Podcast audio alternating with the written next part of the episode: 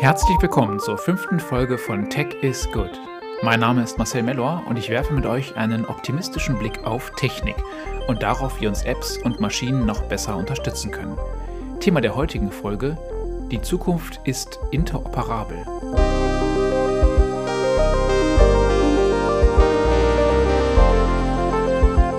Hallo zusammen in dieser fünften Folge meines Podcasts. Ich begrüße besonders die, die neu dazu gekommen sind und zum ersten Mal einschalten. Das dürften einige sein, wenn ich den Statistiken vertrauen darf. Und Hintergrund dafür ist, dass ich vor einer guten Woche ja so einen mini-viralen Moment auf Twitter hatte. Ich habe nämlich dazu etwas geschrieben, dass die Buchbranche in den letzten zehn Jahren ein Viertel ihrer Käuferinnen und Käufer verloren hat. Und das hat zu so einer kleinen Debatte geführt und auch vielen interessanten Antworten darauf, warum Menschen nicht mehr lesen. Und ähm, genau darüber sind dann auch viele auf meine Arbeit, auf mein Newsletter und meinen Podcast gestoßen, was mich natürlich freut. Und tatsächlich bin ich aber auch nach wie vor sehr interessiert daran, was der Grund dafür ist, dass wir einfach viel weniger Bücher lesen als noch vor einiger Zeit. Wenn ihr dazu Gedanken habt oder ähm, Ideen, wie man das vielleicht ändern könnte, dann schreibt mir gerne. Meine Kontaktadressen sind alle in den Shownotes vermerkt. Ich bin da nach wie vor sehr interessiert dran. Nicht nur, weil mich der Medienwandel allgemein interessiert äh, und ich mich ja viel damit beschäftige, was die Digitalisierung so für unsere Zukunft bedeutet, sondern weil ich natürlich als jemand, der auch vom Bücherschreiben lebt, sehr interessiert daran bin, was denn Bücher heutzutage erfüllen müssen, damit sie wieder attraktiver sind für alle. Und damit kommen wir auch schon zu den Fundstücken dieser Folge. Es sind zwei an der Zahl. Äh, mein Newsletter enthält noch mehr und wenn ihr daran interessiert seid, dann abonniert den gerne. Das erste kommt aus dem Bereich Robotik. Ähm, und dazu möchte ich euch kurz von dem sogenannten Moravec'schen Paradox erzählen. Das besagt, dass es für uns inzwischen leichter ist, Maschinen herzustellen, die intelligenter sind als wir in bestimmten Bereichen, also zum Beispiel uns im Schach schlagen. Aber es ist nach wie vor sehr schwer bis unmöglich, Maschinen herzustellen, die sich so bewegen können wie wir. Das ist einfach viel schwerer, als äh, man sich denken kann. Und obwohl dieses Paradox in den 80ern formuliert wurde, gilt es immer noch. Roboter können sich zwar sehr elegant bewegen inzwischen, aber selbst die besten, ja, die laufen trotzdem ständig irgendwo gegen. Und das liegt daran unter anderem, dass sie nichts von ihrem eigenen Körper wissen und den nicht wahrnehmen. Und da gab es jetzt einen Durchbruch. Forscher von der Columbia University in New York haben einen Roboterarm gebaut und der hat die Fähigkeit, sich selbst wahrzunehmen.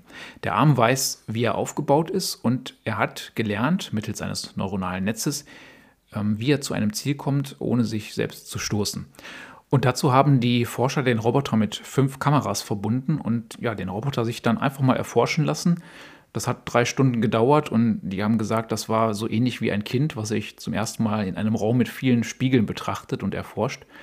Und jetzt, ähm, jetzt klappt es. Also der Roboter äh, kann sich im Raum zurechtfinden. Und ähm, natürlich haben die versucht, zu verstehen, was passiert denn eigentlich in diesem neuronalen Netz jetzt. Das ist immer so ein bisschen schwer rauszukriegen. Aber es sieht so aus, als ob der Roboter sich selbst in so einer Art Nebel sieht und sich selbst dort modelliert hat. Also ein Durchbruch mit praktischen Auswirkungen auf jeden Fall, zum Beispiel für die vielen Industrieroboter. Das wird dort, ähm, wenn es in Marktreife geht, auf jeden Fall die Fehlerquote vermeiden. Aber es hat sicherlich auch irgendwann ethische Auswirkungen, noch nicht. Also es ist nicht zu verwechseln mit echtem Bewusstsein, wie wir Menschen es haben, mit Schmerzempfinden und allem, was dazugehört. Aber es ist auf jeden Fall ein erster wichtiger Schritt dorthin.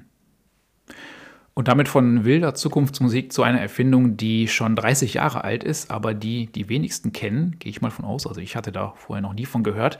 Das ist die sogenannte Pariser Kühle. Das ist eine Kältefabrik, 30 Meter unter Paris und die kühlt über 700 Gebäude in Paris, darunter Museen wie den Louvre, Einkaufszentren, Büros, ganz viele Gebäude. Und genutzt wird dafür Flusswasser. Die Anlage pumpt über fünf Luken Wasser der Seine heraus, kühlt es runter und dieses eiskalte Wasser wird dann in der Stadt verteilt durch ein ja, sehr verzweigtes Labyrinth von Rohren. Und danach geht es zurück in den Fluss. Es ist ein ganz klein bisschen wärmer, aber nicht viel. Da wird drauf geachtet, weil sonst natürlich der Ökologie des Flusses schaden würde. Ähm, da ist also nichts zu befürchten. Und die Frage ist, warum machen die das? Die Alternative, die man äh, in den meisten Städten ja nutzt, ist, dass jedes Gebäude seine eigene Klimaanlage hat. Aber dieses Pariser System ist um 50 Prozent effizienter Und obendrein muss es auch viel weniger gewartet werden, als wenn man jetzt eben das dezentral machen würde. Das funktioniert also wirklich gut seit drei Jahrzehnten und es wird jetzt ausgebaut. Denn Paris hat, wie die meisten Städte in Europa, das Problem, dass es dort immer wärmer wird und die Stadt muss sich darauf vorbereiten. Und deswegen ist es jetzt beschlossene Sache, dass dieses Netzwerk aus Rohren verdreifacht wird auf insgesamt 250 Kilometer Länge. Und das ist der Plan für die nächsten 20 Jahre. Also ich wusste nichts von dieser verborgenen Kühlung in Paris und ich fände toll, wenn sich auch andere Städte, äh, die an Flüssen liegen, und das sind ja einige, dieses System mal näher anschauen und vielleicht nachbauen. Und damit zum eigentlichen Thema dieser Folge. Die Zukunft ist interoperabel. Ja, klingt äh, wie ein Grundsatzpapier von irgendeiner deutschen Behörde. Ich habe auch lange überlegt, wie ich es anders nenne, aber man kommt um dieses Wort Interoperabilität jetzt kann ich es inzwischen auch aussprechen, man kommt nicht wirklich drum herum, wenn man darüber spricht, äh, was ich euch jetzt erzählen möchte. Und ähm, genau, ich versuche mich dem jetzt mal etwas auf unterhaltsamer Weise zu nähern und fange mit einem kleinen Gedankenspiel an. Stellen wir uns mal vor, ein Zeitreisender aus dem Jahr 1922 käme zu Besuch. Ähm, genau, Zeitreisen, mein Lieblingsthema, äh, von daher passt das vielleicht ganz gut. Und nachdem wir ihm von Internet, Corona, Klimawandel, all den Sachen, die unsere Zeit prägen, erzählt haben, fragt er, wie kommuniziert ihr denn miteinander? Gibt es Gedankenübertragung oder nutzt ihr etwa noch Telefone? Dann sagen wir, klar, wir nutzen noch Telefone, die sind allerdings weitaus schlauer als die vor 100 Jahren. Und damit telefonieren wir, wir schicken uns Sprachnachrichten und äh, ja genau, wir texten ganz viel, also wir chatten. Ah, sagt der Zeitreisende. Und wem gehören die Telefone und Leitungen? gehören die jemandem wie Graham Bell. Das ist erstmal eine lustige Vorstellung für uns, dass ein einzelner Mann oder ein Staatsmonopol ja die Kommunikation eines ganzen Landes kontrolliert, äh, wie es früher einmal war. Und dann erklären wir, nein, das ist doch alles heute dezentral, es gibt das Internet. Und dann kommen wir ins Grübeln. Denn eigentlich wird der größte Teil der Mensch-zu-Mensch-Kommunikation, also Chats, Anrufe, Sprachnachrichten, wird ja über eine Handvoll privater Unternehmen abgewickelt. Da gibt es auf Position 1 natürlich Facebook, das ist der Platzhirsch. Ähm, die Hälfte der US-Bürgerinnen und Bürger verwendet den Facebook Messenger. Im Rest der Welt hat WhatsApp, was eben auch ebenfalls von Facebook ist, die Nase vorn. Und in Deutschland ist es so, dass 80 Prozent aller Erwachsenen und Jugendlichen WhatsApp täglich benutzen. Und genauso sieht es in den meisten anderen europäischen Ländern aus. Also Messenger-Apps sind zu einem Grundpfeiler unserer täglichen Kommunikation geworden. Und diese Apps, die sehen nicht nur relativ ähnlich aus und die machen auch irgendwie das Gleiche, die haben noch eine Gemeinsamkeit. Und zwar, dass sie ihre Nutzer abschotten per Design. Also man kann nur innerhalb eines Messengers miteinander kommunizieren. Jetzt gibt es ja immer noch ein alternatives Modell dazu, nämlich Telefonie. Die ist seit jeher plattformübergreifend. Ich kann mit jedem Telefon, jedes andere Telefon der Welt anrufen, das ist toll. Aber naja, telefonieren, das wirkt halt mit jedem Jahr ein bisschen verstaubter, weil da muss man über Minutenpreise nachdenken oder äh, sich irgendwelche Flatrates holen. Und wenn man dann mal multimedial gehen will und ein Bild verschicken will, ja, das, das müsste man über MMS verschicken, das macht ja keiner mehr. Und tatsächlich ist es so, in Deutschland hat das Telefonieren über WhatsApp, also nicht chatten, sondern das Telefonieren über WhatsApp, die Festnetztelefonie überholt. Und SMS spielen in der privaten Kommunikation faktisch keine Rolle mehr. Besonders während der Pandemie wurde so viel und wird so viel telefoniert wie lange nicht, aber eben über die großen Messenger. Und unser ausgedachter Zeitreisender, der reibt sich die Augen und fragt sich, wie das sein kann, dass wir 2022 entweder über eine Handvoll privater Internetunternehmen kommunizieren oder über klassische, ein bisschen verstaubte Telco-Provider, deren Produkte nicht mehr gerade auf der Höhe der Zeit sind. Und die Frage ist, wie kann das denn passiert sein? Und dazu hole ich jetzt mal etwas aus. Ich gucke mit euch in die Geschichte der Telekommunikation. Ähm, die bestand nämlich lange Zeit aus sehr großen, mächtigen Monopolen. Noch bis in die 90er hinein gehörten die meisten Telefonleitungen der Welt einem Monopol. Das war meistens ein Staatsmonopol und seltener äh, war es vielleicht ein privates Unternehmen, was aber ja, monopolartig agierte. Das bekannteste natürliche Monopol war ATT. Das ist der amerikanische Telekommunikationskonzern, der aus der Firma von Graham Bell, dem Erfinder des Telefons, hervorgegangen ist. Und dieser Konzern kontrollierte jahrzehntelang ähm, nahezu alle Telefonate der USA, also alle Ferngespräche und auch ein Großteil der anderen Gespräche über Tochtergesellschaften. Und hierzulande war das eigentlich recht ähnlich. Hier gab es die Deutsche Bundespost, die war auch für die Telefone zuständig und für das Telefonieren. Ähm, kleiner Fun fact, wenn ihr das nächste Mal an einem Briefkasten vorbeigeht, dann schaut mal auf das Logo, das ist ja dieses Posthorn. Und auf älteren Kisten, wo die Post das Logo noch nicht ersetzt hat, da sieht man unter dem Posthorn zwei Pfeile nach links und rechts. Das stand damals für Telefon und Fax, bevor die Telekom das übernommen hat. Also Telefonmonopole wie die Post, die gab es und die hatten tatsächlich auch ihre Vorteile, weil sie haben hohe Margen gehabt und äh, viel in der Portokasse gehabt. Und das haben sie aber schon sinnvoll investiert, um eben dafür zu sorgen, dass Telefonieren sehr stabil war, dass die Qualität gut war. Und sie haben das auch tatsächlich in, ja, man würde heute sagen, Research and Development äh, gesteckt, also in Forschung. In Amerika gab es zum Beispiel die Bell Labs, das Laboratorium von ATT, und da sind ganz viele bahnbrechende Erfindungen rund um die elektronische Kommunikation entstanden in diesem Laboratorium. Zum Beispiel Mobilfunknetze oder der Transistor, ganz grundlegend, oder tatsächlich ganz einfach das Wählfeld. Hm, ist noch heute in, äh, in Benutzung. Also wenn ihr auf eurem Smartphone, egal ob iPhone oder Android, eine Nummer eintippt, dann nutzt ihr genau das Layout, das sich die Bell Labs vor Jahrzehnten überlegt haben. Und die haben da wirklich lange dran rumgedoktert. Ich habe mal in das Patent reingeschaut. Ähm, und deswegen ist die Reihenfolge der Zahlen auch anders als beim Taschenrechner, weil es eben optimiert ist für Telefonnummern. Also das waren große, dicke Monopole, aber trotzdem mussten die ja untereinander irgendwie kooperieren. Weil wenn jetzt meine Oma ihre Schwester in Amerika anrufen wollte, dann musste ja die Deutsche Bundespost in Deutschland irgendwie den Anruf an ATT übergeben. Und dafür schufen sie dann Interoperabilität. Da haben wir das Wort. Das ist offiziell die Fähigkeit von Systemen auf Basis gemeinsamer Standards zusammenzuarbeiten. Puh, ja, klingt sehr akademisch, aber es hieß ganz praktisch, der Anruf musste einfach von dem deutschen Kabel in das amerikanische Kabel rein und äh, das Gespräch durfte sich dabei nicht irgendwie verändern oder kaputt gehen. Und genau das hat tatsächlich auch von Anfang an funktioniert. Das war für alle Beteiligten ein gutes Geschäft und natürlich gab es jetzt aber trotzdem Leute, die mitverdienen wollten. Das naheliegendste aus unserer Sicht wäre jetzt vielleicht gewesen, dass man Telefonhersteller wird und Telefone verkauft, die besonders äh, gut oder besonders schön sind. Aber genau das war nicht möglich, denn die Telefonmonopole besaßen nicht nur die Leitungen, sondern die besaßen auch die Telefone. Die hat man tatsächlich damals von der Telefongesellschaft gemietet und es ging auch gar nicht anders. Man konnte nicht woanders Telefone holen. Ähm, ja, da habe ich direkt wieder auch noch einen Fun Fact. Also ich versorge euch heute mit viel unnützem Wissen für die nächste Party. Es ist so, dass die heutige Telekom ähm, diese Live-Verträge für die Telefone übernommen hat, also das, was früher die Bundespost gemacht hat, und äh, dann teilweise, ja, ich sag mal, vergessen hat, die zu kündigen. Und äh, vorwiegend ältere Kunden haben das dann auch nicht gemerkt. Das war so ein Posten, der dann über Jahre mitlief und ähm, ja, die haben dann über Jahre für längst vergessene Schnurtelefone gezahlt, äh, teilweise weit über 1000 Euro, bis das Verbraucherschützern vor ein paar Jahren aufgefallen ist. Also die Telefongesellschaften, die besaßen wirklich die komplette Strecke von dem einen Telefon zum anderen.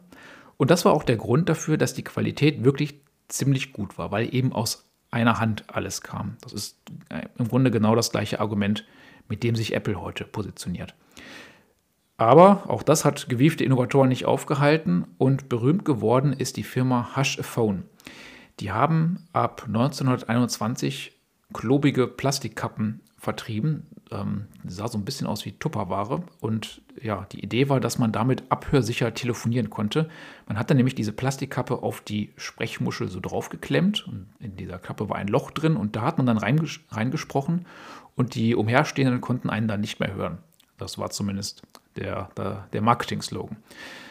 Ja, irgendwie ein bisschen witzig, aber ATT, die Firma hinter den Telefonen, die fand das nicht lustig und die haben allen Haushalten, die Haschephone genutzt haben, den Anschluss gekündigt.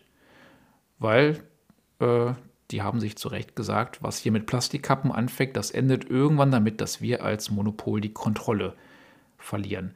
Das war natürlich nicht die offizielle Begründung, sondern die haben gesagt, ähm, die Qualität der Telefonate kann nicht mehr sichergestellt werden, wenn die Leute jetzt anfangen, sich da irgendwas dran zu schnallen. Und dann gab es einen mehrjährigen Rechtsstreit, Hashephone versus United States, also nicht äh, Hashephone versus AT&T, sondern der Staat saß auf der anderen Seite. Und nach ähm, ja, mehreren Jahren und Hashephone ist mehrmals in Berufen gegangen, hat Hashephone wirklich gewonnen. Und damit war ein ganz neuer Markt geschaffen, nämlich der für Telefoniezubehör. Ja, und dann dauerte es nochmal ein paar Jahrzehnte und dann war endlich auch der Markt frei für die Telefone selber. Die US-Behörde für Kommunikation, FCC, die hat eine neue Steckverbindung genormt, genormt den RJ45-Stecker, auch Western-Stecker genannt. Den habt ihr alle schon mal benutzt, wenn ihr über ein LAN-Kabel einen Computer ans Internet angeschlossen habt. Und äh, dieser Stecker ermöglichte es jetzt, dass man auch Telefone von Drittanbietern anschließen konnte. Also dass nicht mehr der Telekom oder Bundespost oder AT&T-Techniker das nur machen konnte, sondern dass man selber sich ein Telefon bauen konnte oder es kaufen konnte und es anschließen konnte. Und dieser Western-Stecker, der ermöglichte es unter anderem Dennis Hayes, das erste Modem für die private Nutzung zu bauen. Und das wiederum war die Grundlage für das Internet. Also eine wichtige Funktion in der Geschichte der Menschheit hat dieser Stecker eingenommen. Das war dann nochmal eine ganz neue Art von Interoperabilität. Protokollinteroperabilität nennt man das. Und die einst so mächtigen Tel Telco-Provider, die waren jetzt eigentlich nur noch Anbieter von Infrastruktur. Also die haben das Kabel, was aus der Wand kam, verantwortet. Die waren weiterhin groß und weiterhin mächtig, aber eigentlich jetzt genauso austauschbar wie Strom- und Wasserwerke. Und spannend war, was jetzt außerhalb dieser Kabel stattfand, auf einer ganz neuen Ebene. Und damit meine ich natürlich das Internet. Das Internet besteht nämlich nicht aus Kabeln oder Steckern, es besteht eigentlich nicht mal aus Datenbanken und Servern, es besteht aus Standards und Protokollen. Und jeder, der sich an diese technischen Standards hält, der kann mitspielen, ob mit dem eigenen kleinen Computer zu Hause oder einer ausgewachsenen Serverfarm. Jeder kann das Internet erweitern. Und zwar nicht nur mit eigenen Inhalten, also mit, mit Text und Bildern und Videos, sondern man kann sich auch mit eigener Infrastruktur, mit eigenen Computern am Internet beteiligen und es erweitern. Das Internet ist dementsprechend ja zu allem geworden, zu Post, zu Telefon, zu Fernseher. Aber was es zusammenhält, das sind nicht mehr die Provider, sondern es sind Protokolle. Das zumindest war die Idee. Aber es kam anders. Ein Großteil unserer digitalen Gespräche heute findet innerhalb einiger weniger großer Plattformen statt die sind geschlossen statt interoperabel. Die sind geschlossener und zentralisierter, als es die Telco-Giganten je waren. Also geschlossener auch, als es die Post jemals war. Weil da konnte ich ja einen Brief oder ein Gespräch von einem Monopol zum nächsten schicken, ne? vom deutschen zum amerikanischen Kabel. Aber mit den Apps geht das heute nicht. Wir texten und telefonieren über einige wenige Apps, die nicht zueinander kompatibel sind. Und das, und das finde ich immer so absurd, obwohl sie eigentlich fast identische Funktionen bieten, gleich aussehen und sogar auf den gleichen Standards basieren. Also wenn man Signal, WhatsApp, Threema, Telegram, wenn man das nebeneinander liegt, da muss man sich wirklich fragen, wo ist denn da eigentlich der Unterschied? Wir sind also ja eigentlich noch nicht mal wie auf dem gleichen Stand wie vor 150 Jahren, sondern es ist eher schlimmer geworden. Das formuliere ich jetzt alles sehr negativ und natürlich kann man sich fragen, ist das echt ein Problem? Weil solche Monopole, ja, die haben immer so ihre Nachteile, aber die gibt es ja überall. Und überhaupt, das sind doch nur Chat-Apps. Das ist das, was ich immer wieder höre, wenn ich mit Leuten darüber spreche. Da sagen viele, klar, WhatsApp ist super dominant, aber ich muss das ja nicht nutzen. Ich kann ja auch andere Messenger nutzen. Und das ist total easy, fünf Messenger parallel zu installieren und zu nutzen. Machen ja auch viele. Und das stimmt. Also diese Argumentation hat auch lange das Bundeskartellamt und die Bundesnetzagentur hier in Deutschland vertreten. Und natürlich, man kann mehrere Messenger parallel nutzen. Das Problem ist nicht, dass man neben WhatsApp auch andere Chat-Apps benutzt, sondern das Problem ist, dass man immer auch WhatsApp installiert haben muss. Das fängt bei privaten Gruppen an. Ich weiß nicht, wenn ihr Kinder habt, äh, die schon in der Schule oder in der Kita sind, dann ist euch mit hoher Wahrscheinlichkeit das begegnet, dass ihr in einer WhatsApp-Gruppe sein müsst, um einfach sich mit den anderen Eltern auszutauschen. Bei uns ist das so, dass die Klassenpflegschaftsvorsitzende da auch äh, wichtige Nachrichten von der Lehrerin weiterleitet. Sowas wie Schwimmen fällt morgen aus. Das würden wir sonst nicht mitbekommen. Natürlich kann man sich jetzt hinstellen und eine ganze Elternschaft überzeugen, komm, wir nutzen Signal oder Threema. Ich kenne auch einige Kollegen, die das tatsächlich äh, durchgezogen haben. Aber da muss man echt schon ideologisch sehr gefestigt sein. Und ich habe das nicht gemacht, ähm, weil ich nicht wüsste, wie ich das begründen soll. Also WhatsApp ist an sich kein schlechter oder unsicherer Messenger. Er hat halt viel zu viel Marktmacht. Aber mit dem Argument gehe ich nicht zu 30 Eltern, die gerade genug um die Ohren haben und einfach nur eine Chatgruppe gründen möchten. Und so gibt es diverse WhatsApp-Gruppen, um die man einfach nicht mehr herumkommt. Und das bleibt auch nicht im privaten Be Bereich, sondern immer mehr Unternehmen setzen auch auf WhatsApp, zum Beispiel für den Kundensupport. Bei der Deutschen Bahn, da kann man zum Beispiel melden, wenn man eine verdreckte Ecke in einer Bahn oder am Bahnhof entdeckt hat. Aber das kann man nur über WhatsApp melden. Einen anderen Service gibt es da nicht. WhatsApp wird damit immer mehr zu einem unvermeidbaren Handelspartner oder auch Monopson nennt man das. Das heißt, für Unternehmen wird es immer schwieriger, keinen WhatsApp-Support anzubieten, weil die Kunden das einfach mehr und mehr erwarten. Das trifft auch auf Ärzte, Handwerker und viele andere Branchen zu. Das ist so ein sich selbst verstärkender Prozess. Und in China ist dieser Prozess längst weitergegangen. Dort ist die Chat-App WeChat zu einer richtigen Super-App geworden, mit der man alles machen kann, zum Beispiel auch bezahlen. Bezahlen mit WeChat ist zum Standard für elektronisches Bezahlen geworden in China. Und deswegen werde ich sehr nervös, wenn WhatsApp, aber auch Apps wie Signal mit elektronischer Bezahlung experimentieren als Feature. Und ich bleibe dabei, das Argument, man muss WhatsApp nicht benutzen, das zieht nicht. Und dazu jetzt nochmal eine Zahl. 2021 hat WhatsApp die Datenschutzbestimmungen geändert. Ähm, das waren nicht wirklich große Änderungen, das war halt nur echt schlecht erklärt von denen. Auf jeden Fall gab es dann einen Shitstorm äh, von ganz vielen Nutzerinnen und Nutzern und äh, das rührte vor allen Dingen daher, dass WhatsApp gesagt hat, wer diese neue Datenschutzerklärung nicht akzeptiert, der kann die App nicht weiter nutzen. Und äh, dann, genau, wegen dieses Shit Shitstorms ähm, haben sie es dann nochmal verschoben um drei Monate, Monate nach hinten, aber das hat auch nicht viel gebracht. Es gab ganz viele Schlagzeilen, dass WhatsApp gerade Millionen von Nutzern verliert. Von einer großen Abwanderung war die Rede. Und das Ergebnis ist, der Marktanteil, liegt nicht mehr bei 96 Prozent in Deutschland, sondern bei 93%. Prozent. Das war das Ergebnis der großen Abwanderung. Und ich glaube, nee, ich bin mir ganz sicher, mit dem jetzigen System werden wir immer wieder bei diesem Bild landen und einer wird Platzhirsch sein. Weil bei geschlossenen Systemen setzt sich immer einer durch. Und deswegen ist Zerschlagen von WhatsApp auch keine Lösung. Denn nach WhatsApp dann kommt der nächste Platzhirsch, bei dem wieder 96 Prozent der Leute sind. Tatsächlich, ehrlich gesagt, können wir Glück haben, dass WhatsApp das Rennen gemacht hat, denn so schlecht ist WhatsApp dann wirklich nicht. Unter anderem haben sie ja zumindest eine Ende-zu-Ende-Verschlüsselung bei den Textnachrichten.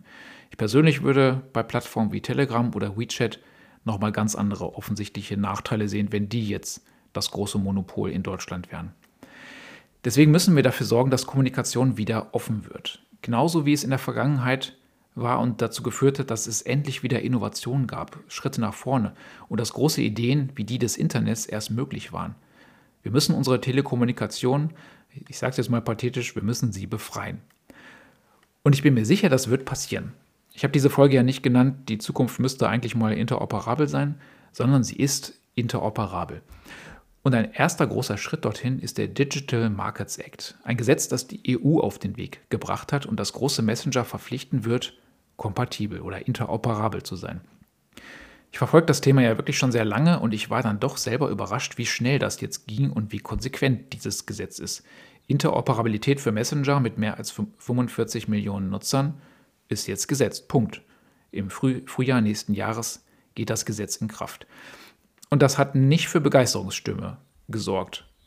Ähm, nicht bei den Verbrauchern, also uns, da habe ich im Netz und auch in persönlichen Gesprächen immer wieder dieses Argument gehört, das ich gerade versucht habe zu widerlegen, dass so ein radikaler Schritt doch gar nicht notwendig ist, weil man kann sich doch mehrere Messenger installieren.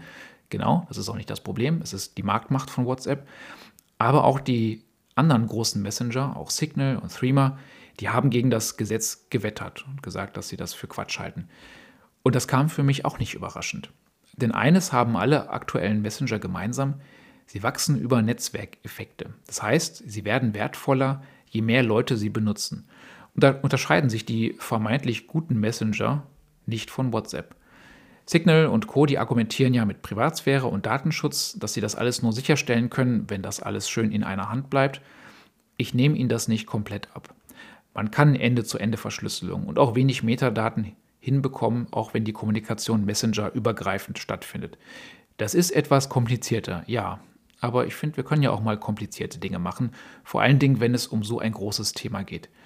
Und kompliziert wird es ja vor allen Dingen für die großen Player, die jetzt ihre Software umschreiben müssen, aber nicht für die neuen Chat-Apps, die jetzt kommen werden. Und um die, um die geht es ja eigentlich. Ne? Wir wollen ja viele neue, spannende äh, Messenger auf dem Markt haben, die da wieder Innovation reinbringen.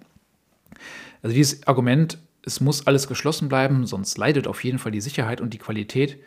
Das ähnelt sehr dem Argument von ATT, mit dem sie damals verboten haben, dass ähm, man Plastikkappen an die Telefone schnallt. Und wir erinnern uns, hätte ATT damals recht bekommen, dann hätten wir heute kein Internet. Also Interoperabilität im Messenger-Markt, die wird kommen. Ähm, es wird bald möglich sein, über WhatsApp jemanden anzuschreiben, der bei einem anderen Messenger ist. Das ist beschlossen. Jetzt schaue ich mal auf die zwei großen Trends, die als Zukunft des Internets gelten. Metaverse und Web3.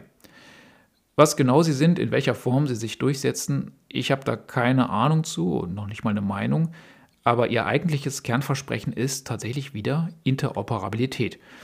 Bei Metaverse, da muss ich immer an eine Szene aus dem Buch Snow Crash von Neil Stevenson denken, der den Begriff, Begriff Metaverse ja in diesem Roman äh, eingeführt und erfunden hat. Da sind nämlich zwei Personen im Metaverse. Ähm, der eine mit einem Avatar, der exzellent aussieht in HD, realistischer Gestik und Mimik. Und die andere Person, die hat sich so über einen billigen Anschluss äh, eingewählt ins Metaverse und sieht aus wie eine gümpelige Faxkopie. Aber die beiden können interagieren und sie können einen virtuellen Gegenstand sich übergeben. Der sieht erst schwarz-weiß aus, aber in dem Moment, als sie ihn Hiro, das ist die Hauptfigur, als sie ihn entgegennimmt, da wird der Gegenstand bunt. Das finde ich ein schönes Bild. Das Internet als Ort, in dem es keine Plattformgrenzen gibt, in dem man Dateien, Bilder, Assets einfach überall benutzen und mitnehmen kann, das ist für mich der spannendste Aspekt des Metaverse. Viel spannender für mich persönlich als der VR-Aspekt.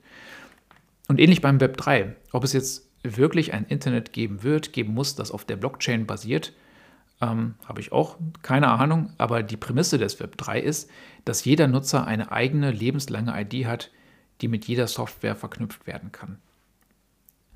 Das war jetzt mal der komplette Bogen der Interoperabilität von ganz konkret und schon per Gesetz beschlossen zu ziemlicher Zukunftsmusik. Aber dazwischen gibt es auch noch ganz viel. Wenn ihr mal darauf achtet, dann werdet ihr überall sehen, wie sich Interoperabilität durchsetzt.